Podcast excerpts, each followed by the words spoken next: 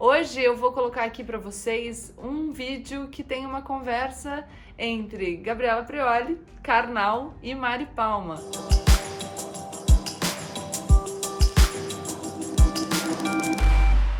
Olá pessoal, como eu sempre digo, a partir de agora, menos emoção e mais razão. Aproveita para se inscrever no canal, deixar o seu like e compartilhar o vídeo com seus amigos e ative as notificações, porque agora eu aprendi mais essa. Hoje eu vou colocar aqui para vocês um vídeo que tem uma conversa entre Gabriela Prioli, Karnal e Mari Palma, os três integrantes da bancada do CNN Tonight. Então eu com os meus queridos colegas de trabalho numa conversa falando sobre comunicação e responsabilidade nas redes sociais. Espero que vocês gostem. Meninas, em primeiro lugar, queria dizer que eu estou morrendo de saudade. Faz mais de 24 horas que a gente não se vê. Eu estou aqui com uma síndrome de abstinência e é um imenso prazer conversar com vocês. Boa noite, gente. Muito feliz de estar aqui. Prazer estar aqui. Tô com saudade de vocês também. Vai ser gostoso conversar sobre esse assunto que é, me é particularmente muito caro. Eu gosto muito de falar sobre responsabilidade na comunicação nas redes sociais, principalmente com vocês dois. Vamos começar, tanto para o direito quanto para o jornalismo, a questão da ética e da responsabilidade são muito debatidas. Tem disciplinas na faculdade com o nome sofisticado de deontologia, de, de ética e assim por diante. O principal tema nosso é essa responsabilidade. Vocês duas refletem muito antes de postar algo ou emitir uma opinião? Muito é, eu lembro, Carnal, que quando eu tava, antes de estrear ainda na CNN, eu dei uma primeira entrevista e eu comecei a conversar com, com a repórter e ela me perguntou: Ah, mas você tá falando para mim da sua forma é, de, de interpretar, de analisar a política, e sempre você fala sobre a importância da gente refletir um pouco mais, da gente estudar bastante, da gente contrapor pontos de vista. E eu não tô te entendendo muito porque você não acha que esse tempo é, é exatamente o inverso do que as redes sociais esperam de você? Eu falei, eu acho. Ela falou, ué, mas então? Eu falei, então eu faço o que eu acho que eu tenho que fazer, não o que as redes sociais esperam de mim. E acho que isso é uma coisa sobre o lidar com a expectativa é, com uma consciência de que a gente só pode ser o que a gente é e fazer o que a gente acredita.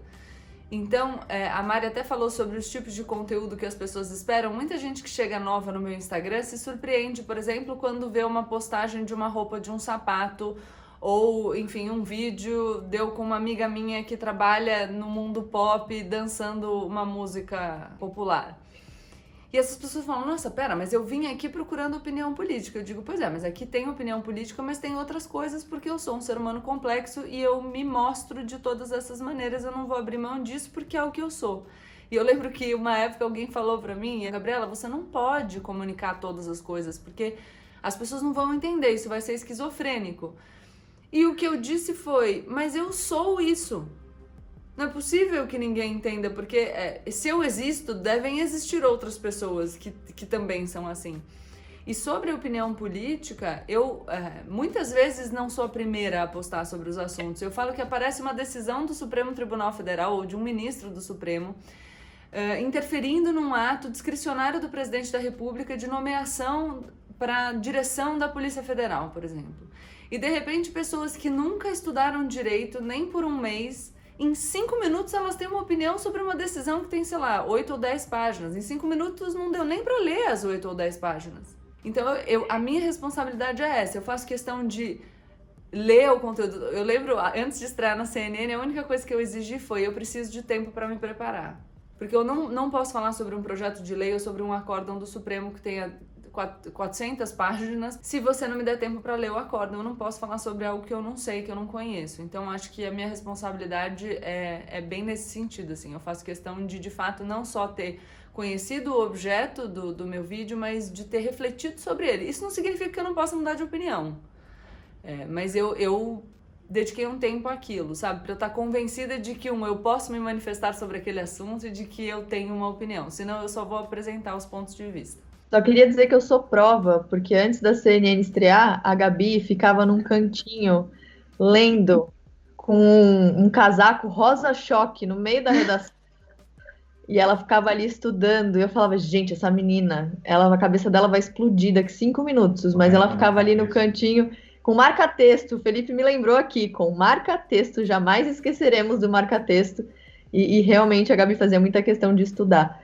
É, no meu caso, é, no caso do jornalismo, né, a gente é muito comprometido com informação, assim, e foi muito esquisito quando eu percebi que na minha rede social as pessoas não buscavam informação, as pessoas buscavam conhecer a Mari, que dava a informação. Então, é, as pessoas queriam ver o diferente. E, e para mim foi muito esquisito, porque o jornalista é o cara que passa 10 horas debaixo do sol, de chuva, para conseguir 10 segundos de fala de alguma autoridade. Então, assim, é, é, é, muito difícil glamourizar isso, né? Entender que as pessoas estavam interessadas no meu estilo de vida, no meu jeito de, de viver, de pensar e tal. E eu demorei para mudar essa chavinha, porque eu acho que é, eu tenho 11 anos, 12 anos de jornalismo. A minha cabeça estava muito setada para informação, não glamourize, não faça nada, continue aqui. Então eu tive que mudar um pouco essa chavinha. E aí eu percebi que a responsabilidade com a informação que eu tenho na televisão e nos outros meios como jornalista, na rede social é uma responsabilidade diferente, porque não é com a informação, é com no meu caso mais com estilo de vida, assim. Então, por exemplo, eu faço questão sempre de mostrar como eu tô sempre com os meus pais, faço questão sempre de mostrar que, por exemplo, na pandemia eu tô indo ali fazer as compras para os meus pais, para eles ficarem em casa o máximo de tempo que eles conseguirem. Então eu acho que eu segui um caminho que é uma responsabilidade mais é, emocional, eu diria assim. Então hoje eu penso muito em tudo que eu falo mais dentro desse caminho, mas é muito difícil, porque no começo eu ficava assim, ok, vou postar. Aí escrevia um texto, apago. Aí escrevia de novo, apago. Eu falava, meu Deus do céu, por que, que eu tô virando essa pessoa? Não, eu tenho que tentar relaxar um pouco mais. Então eu tô tentando achar esse equilíbrio de perder um pouco o medo do que as pessoas vão achar, ou o medo do que as pessoas vão pensar, e tentar continuar mantendo a essência e a autenticidade, porque acho que o que as pessoas mais querem agora é conhecer a gente de verdade, com as nossas falhas, com as nossas qualidades, enfim. Então é meio que tentar equilibrar isso. Mas já melhorei muito. Hoje eu escrevo três vezes e posto. Antes escrevia 15.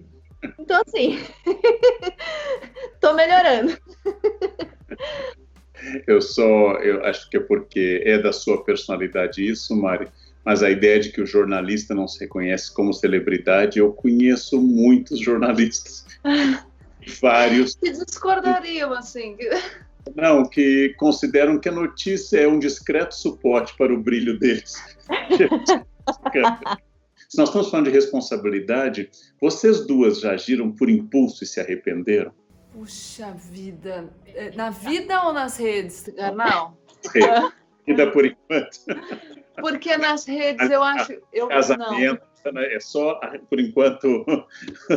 É porque na vida, olha, a gente teria que fazer uma live de cinco horas, mas nas redes não. Eu tomo muito cuidado. Fala, pode falar, minha filha, vai, é. desabafa. Não dá, não dá porque tem limite de tempo. Mas na, nas redes, não. É, eu acho que eu já chego, como você disse, eu, eu venho do, da faculdade, eu dava aula em pós-graduação, eu venho do, dos tribunais.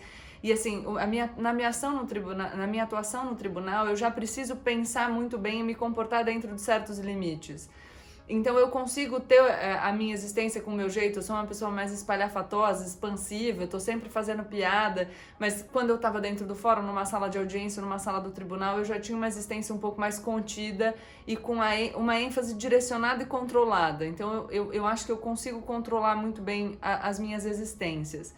E eu me preocupo com as redes sociais para não ser impulsiva, não só pelo que, por, pelo que isso pode causar para mim, mas principalmente porque eu sei e aí quando você fala de que as pessoas dizem para você, eu melhorei da depressão te assistindo, é, eu recebo muito essas mensagens. Eu, e eu recebo mensagens que, por exemplo, nossa, você me ajudou a não ter vergonha de usar o meu óculos. Eu tenho 7 graus de miopia, eu faço stories com o meu óculos que tem uma lente grossa, porque são 7 graus de miopia.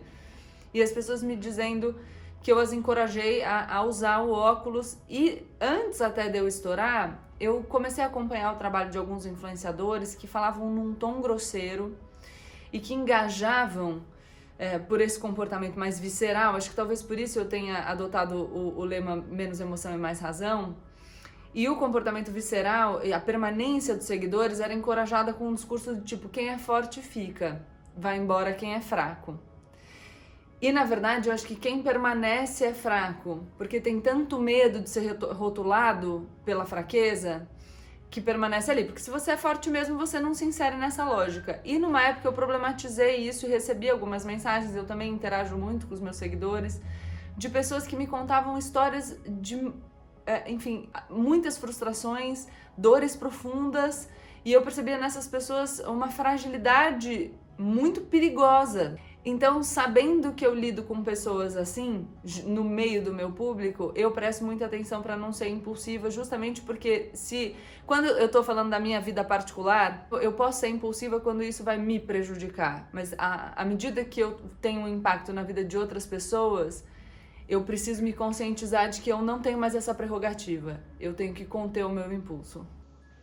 Você, Marixá, agiu por impulso, se arrependeu nas redes? Olha, eu vou te falar que jornalista pensa tanto. Então, assim, eu penso que minha rede social é quase como se eu estivesse dando entrevista o tempo inteiro, sabe? A gente tem que ficar pensando o tempo inteiro.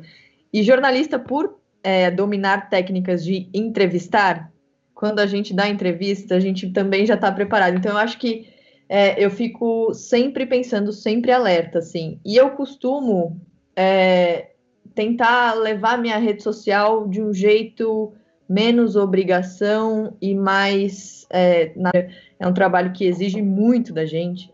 Então eu acho que eu tento levar um pouco assim, apesar de entender o poder que a gente tem na mão como influenciador, o poder até de mercado que a gente tem na mão é, e tudo mais, eu tento levar tudo isso de um jeito muito natural em todas as ações que eu tomo nas minhas redes sociais. E acho que eu sou é, não muito impulsiva na vida. Então, acho que eu sigo assim nas redes sociais. Eu sou mais tranquila, assim, nesse sentido, menos impulsiva. Então, até agora não aconteceu nada, mas vamos acompanhar cenas dos próximos capítulos. Eu espero que continue assim.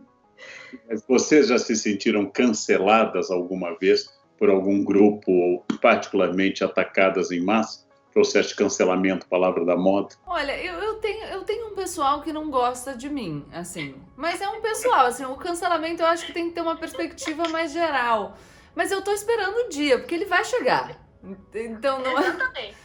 E, e, eu acho que eu falo que a vantagem de você ter, de eu ter chegado nesse mundo da influência mais velha é que eu já me conscientizei de que não existe alternativa. Eu, eu tenho que ser o que eu sou e eu vou defender a opinião que eu acredito, entendeu? Se isso me fizesse ser cancelado em algum momento, é a vida. Né? E, e enfim, eu, eu acredito que a gente está em processo contínuo de aperfeiçoamento. Então, pô, claro que eu vou errar, sabe?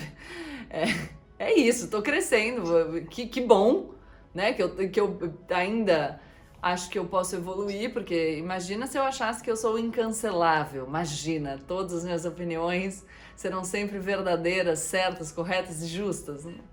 Acho que vai chegar, mas ainda não. Tem pessoal que não gosta muito. Eles falam, sei lá, que eu sou uma fraude. Aí, ai, não, pera. Porque eu sou patrocinada por diversas pessoas, não sei se vocês sabem.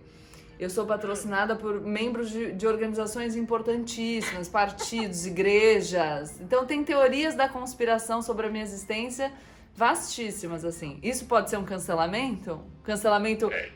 Reco é, com recorte? Se for. Eu sou um Illuminati, ainda que eu não saiba o que é um Illuminati, nem quando ele se encontra. Porque se for bom, né? É bom ou ruim? Eu não sei. Luzes aqui, eu tenho luzes. Eu só fico chateada de eu não estar tá recebendo o dinheiro que esses grupos me devem. Não sei se eles é. perderam a minha conta. Eu sempre peço pro pessoal encaminhar meus dados bancários para essa galera que me patrocina, mas não chegou. Parece que o e-mail caiu na caixa de spam. Mari, você é patrocinada por quem? Quem é que está por trás de você? Quem é que ele cancela? Olha, eu acho que eu acho que cancelada eu nunca fui, mas hater todo mundo tem. Mini cancelamentos, né? Então, ah, tipo, tá. por exemplo, esses dias eu postei que eu tava no elevador da firma e tenho a marcação de onde ficar, né, dentro do elevador. E eu tava sozinha e um menino mandou para mim que estava extremamente decepcionado comigo que eu não estava na marca. existe um pouco esse eh, dos mini cancelamentos e no caso a minha perseguição é muito pela aparência. Então ainda existe muita resistência em as pessoas aceitarem uma jornalista com tatuagem, com piercing, com camiseta e com tênis.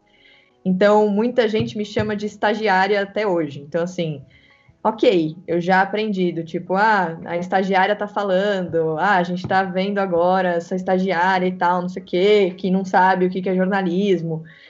E no começo eu me abalava mais, porque eu falava, poxa, mais de 10 anos de carreira, já passei por um milhão de áreas, sabe? Tipo, já, tem, já fiz de tudo, mas agora eu já tô começando a entender que é mais um problema do outro do que meu, graças à terapia, muita terapia mas eu acho que é, é mais um ódio direcionado assim pela aparência. Mas por outro lado, tem as pessoas que falam que começaram a trabalhar de tênis por minha causa, criaram essa coragem. Então eu tento pensar por esse lado e deixar esses mini cancelamentos, esses discursinhos de ódio para lá. Eu levei tempo para perceber, porque eu ia lhe perguntar sobre haters no seu caso, porque você não é uma pessoa que poste opiniões políticas.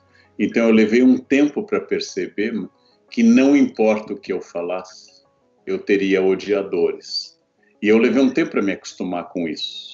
Eu levei um tempo que opiniões que eu achava que não eram alvo de um debate, por exemplo, que o racismo é abominável, eu levei um tempo para perceber que tinha quem discordasse de temas legais. Legais. Eu levei um tempo para perceber isso. Eu acho que na minha infância de exposição midiática, eu supunha que eu seria criticado pelas minhas ideias. E raramente eu sou criticado pelas minhas ideias. Eu sou criticado pelo que a pessoa supõe que seja a minha ideia. Então, para lhe dar um exemplo, eu fiz uma análise em um café filosófico do filme 300, mostrando que tanto o autor original quanto o filme mostra todos os persas com sotaque iraniano e os espartanos com sotaque de Nova York. Todos os espartanos têm abdômenes definidos e os persas são deformados e que essa visão do terrorismo como fruto do Oriente é uma visão norte-americana. Logo que o filme não trata do episódio dos 300 de Esparta, mas trata do medo americano do terrorismo e da diferença. E um apresentador de televisão, um entrevistador, fez um vídeo dizendo que eu chamei os americanos de terroristas e os persas, os iranianos, de heróis. Né? Eu gostaria eu gostaria de ser odiado pelo que eu disse sempre, pelo que eu sou, aquilo que eu sou. Aí ah, eu, sonhos. Tem, como diz o Epicteto, que eu gosto de citar, quando alguém fala mal de você, dê felicidades aos deuses, porque só sabe aquilo. Imagina se soubesse o resto. Exato. tivesse acesso ao resto. Mas eu falei de, de haters Uh, já você, Gabi, uh, não se esquiva de abordar temas políticos diretamente. Como você sofre com esses ataques coordenados? Como você sofre com, as, com a dor do mundo que se dirige a você? No geral, eu não vejo. Eu comecei nas redes sociais já muito preparada para me proteger é, do hater. Então, no meu Instagram, os comentários são bloqueados para quem me segue então, é, eu, enfim, tem pessoas, claro, que aparecem ali e me seguem só para comentar. Mas aí eu acho que eu já dei o meu troquinho, né? Porque a pessoa teve que me dar um número, ela teve que apertar seguir para poder me xingar. Então, você quer me xingar? Você pode me xingar, só que eu vou aumentar os meus números nas suas costas. Então, essa é a troca que a gente faz. No, e, mas eu tenho uma equipe que faz um filtro. Então, eu olho pouco, o, o, eu entro pouco em contato com o hater. É, no Twitter eu também tenho alguns filtros e tal. Quando eu vejo, e principalmente quando é um. É, de novo, comportamento visceral, assim.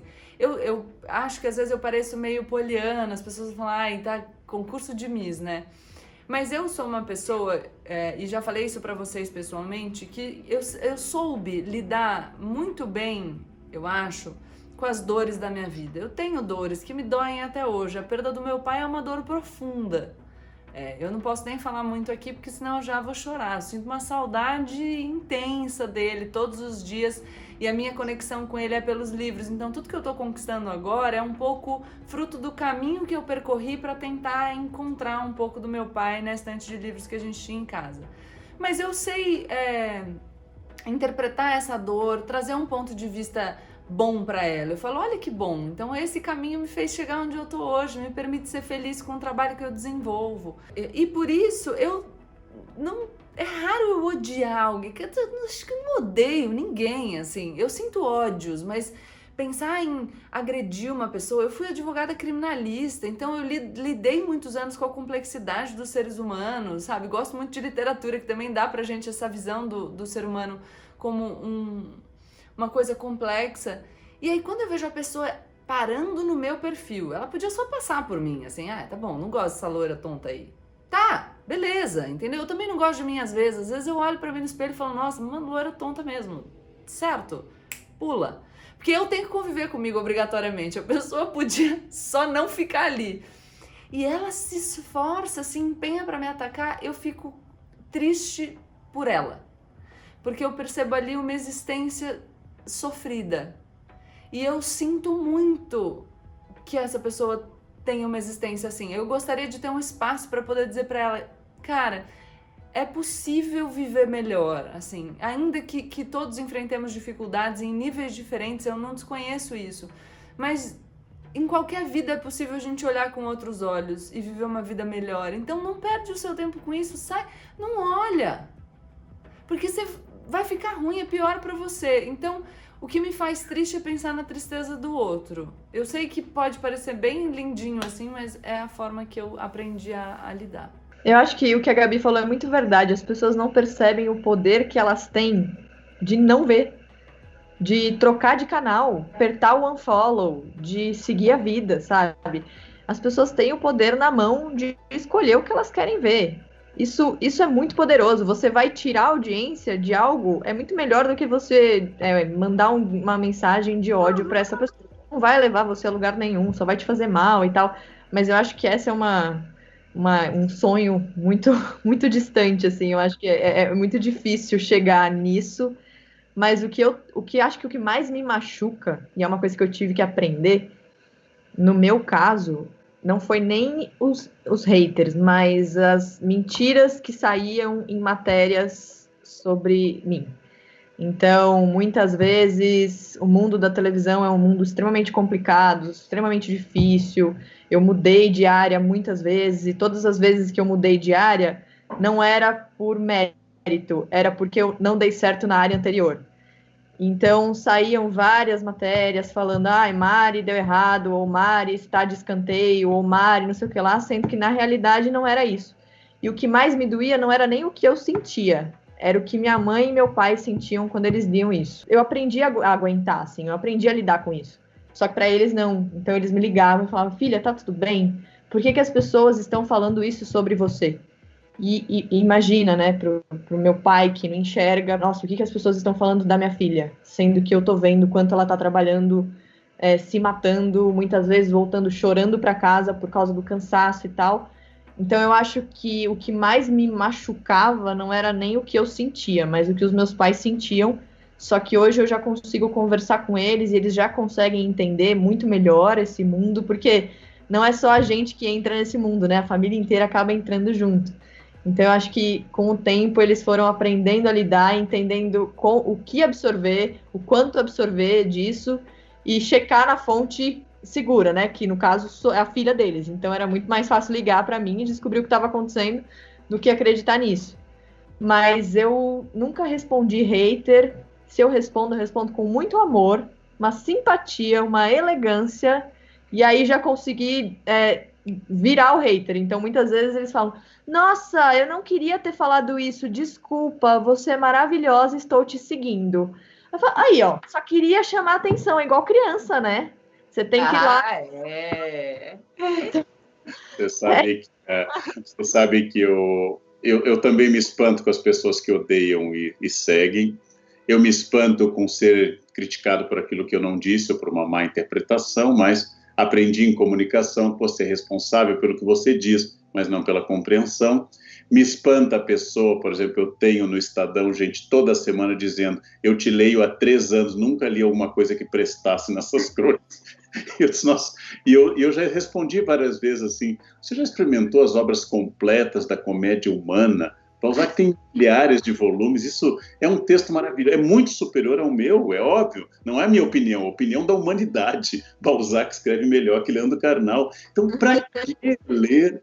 Para que ler a crônica de um professor brasileiro que se pode ler Balzac? Você pode ler as obras completas de Lenin, eu vi uma vez das editoras Moscou, 50 volumes em papel bíblia.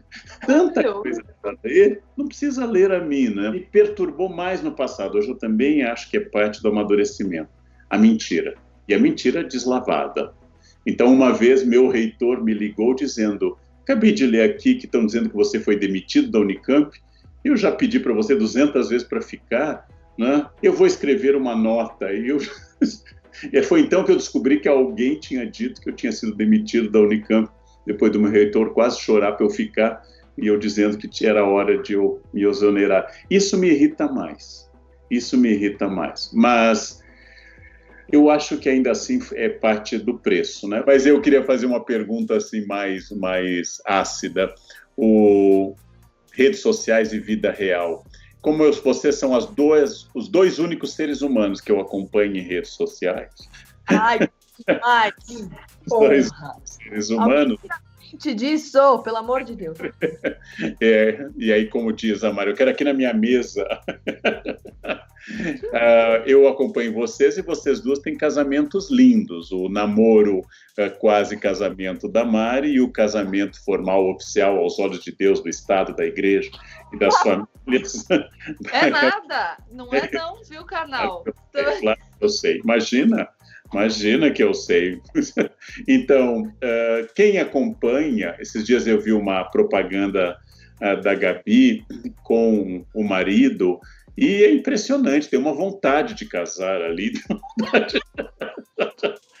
Pergunta: é, está muito distante do real? Você tem agora um tempo para a defesa. Não, pior que não. Dois minutos para você falar. Não tá. É, o meu relacionamento com o Thiago é realmente um relacionamento de muita harmonia, mas eu demorei muito para conseguir me desvencilhar do padrão que me fazia entrar em relacionamentos abusivos. Eu tenho até vídeos falando disso, porque eu sofri durante muitos e muitos anos relações que me machucaram muito. Hoje eu amadureci e, e, eu entrei nessa relação com o Thiago, que é uma relação muito legal, que é aquilo que está no vídeo mesmo, e por isso eu faço questão de mostrar. Porque se antes eu falava para as pessoas não casem, é horrível Hoje eu posso dizer, e eu tô falando do, do momento, tá? Eu não sei como vai ser no futuro, mas um relacionamento que acaba não significa que não deu certo. Ele tem que ser bom e te fazer bem durante o tempo que ele dura, e hoje é o que eu vivo. Então é, eu vivo aquilo mesmo. Mérito bastante do Thiago, mas enfim. não precisa falar disso. jornalista só pode namorar com jornalista, né? Porque, enfim, a vida é totalmente louca então, eu acho que eu e o Felipe, a gente naturalmente se encontrou na vida e como a gente fala. Porque, assim, se tem uma coisa que jornalista faz é falar. Então, a gente tem uma coisa legal do nosso relacionamento que é saber conversar. E eu acho que isso a gente demonstra no nosso dia a dia nas redes sociais, mas acho que a gente também pensa muito no que mostra, sabe? E o que eu acho muito curioso é que, às vezes, você fica duas semanas sem postar uma foto, as pessoas mandam, você terminou? Gente, é muito esquisito, assim, porque é um relacionamento. A decisão de expor o relacionamento é muito corajosa, porque as pessoas acabam namorando junto com a gente, né? Sim. E a gente tem que tentar entender até onde vai isso e, e, e, o que a gente tem que fazer em relação a isso, como lidar com isso. Mas é isso, vamos, vamos em frente. E eu quero festa, Gabriela, desse, dessa, dessa união aí, viu? Ah, só se você organizar. Eu não vou organizar, não. Não me ah, desafie. Organiza e me convida. A gente, a gente grava para o Tonight. Começou a treta, começou a treta. a gente precisa criar uma treta para aumentar todas as audiências, né? Ai, Bem, eu queria agradecer muito esse privilégio de conversar aqui com a Gabi e com a Mari. Grande abraço às duas. Realmente uma grande, grande alegria de ter compartilhado esse espaço, compartilhar profissionalmente. Eu custei muito a aceitar o convite da CNN. Eu tive um milhão de resistências, né, uh, pensando em tempo, etc. E se eu soubesse que seria tão divertido, eu teria aceitado. Ah. É muito bom trabalhar com as duas, é muito bom mesmo. Então, é uma alegria, foi um prazer. Bom, é isso. Espero que vocês tenham gostado. Me digam nos comentários se vocês gostaram e aproveitem para se inscrever no canal, deixar aqui o like de vocês e compartilhar o vídeo com seus amigos. Beijo!